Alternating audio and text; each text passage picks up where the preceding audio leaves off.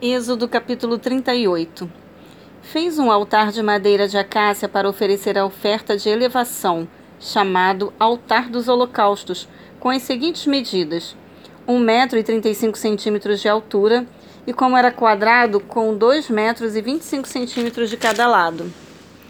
Nos quatro ângulos fez um acabamento na forma de chifres, formando uma só peça de arte com um altar, e revestiu de bronze.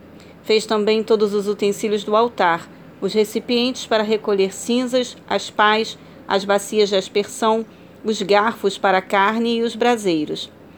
Fez também para o altar uma grelha de bronze em forma de rede, sob o rebordo do altar, embaixo, desde a parte inferior até metade do altar.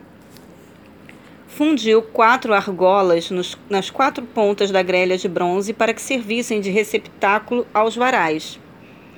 De madeira de acácia fez essas varas, revestiu-as de bronze e colocou-as nas argolas de bronze, fixadas nos dois lados do altar, a fim de que o pudessem locomover.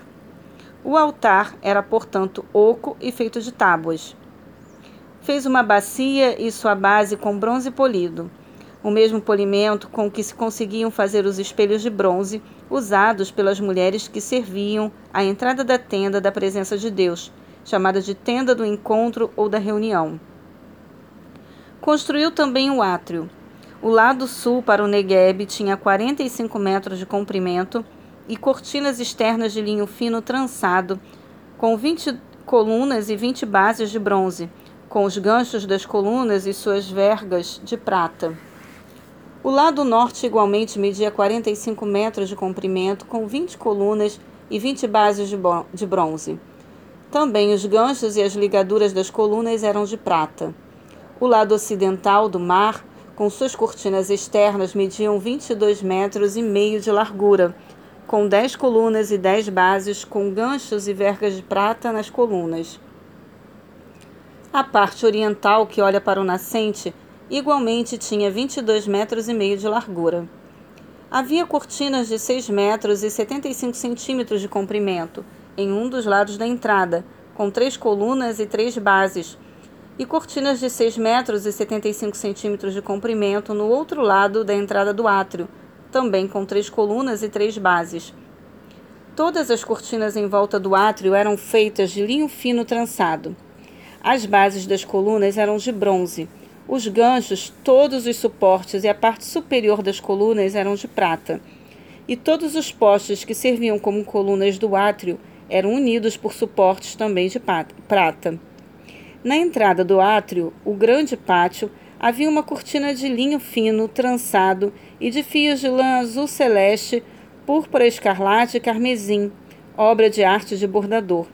Tinha nove metros de comprimento e, à semelhança das demais cortinas do átrio, media dois metros e vinte e cinco centímetros de altura, com quatro colunas e quatro bases de bronze e todos os revestimentos de seus ganchos e vergas era de prata, assim como o topo dos postes que funcionavam como colunas.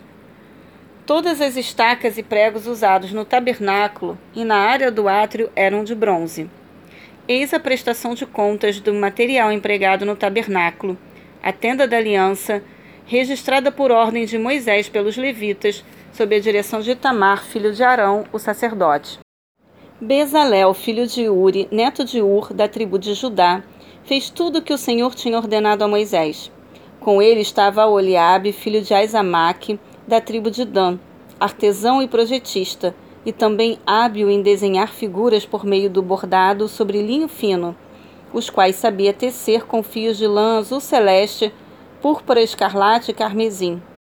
O total do ouro empregado na obra entre todos os trabalhos de arte do santuário Ouro este que provinha das muitas ofertas de todo o povo foi o equivalente a uma tonelada com base no peso padrão do santuário. O peso da prata recebida dos que foram contados no recenseamento da comunidade foi superior a três toneladas e meia, igualmente com base no peso do padrão do santuário.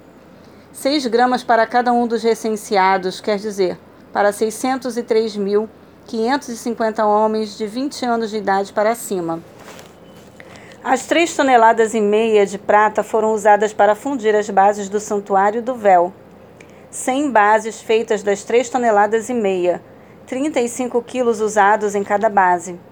20 quilos e 300 gramas foram utilizados para fazer os ganchos para os postes erguidos em forma de coluna, para revestir as partes superiores dessas colunas e fazer suas vergas.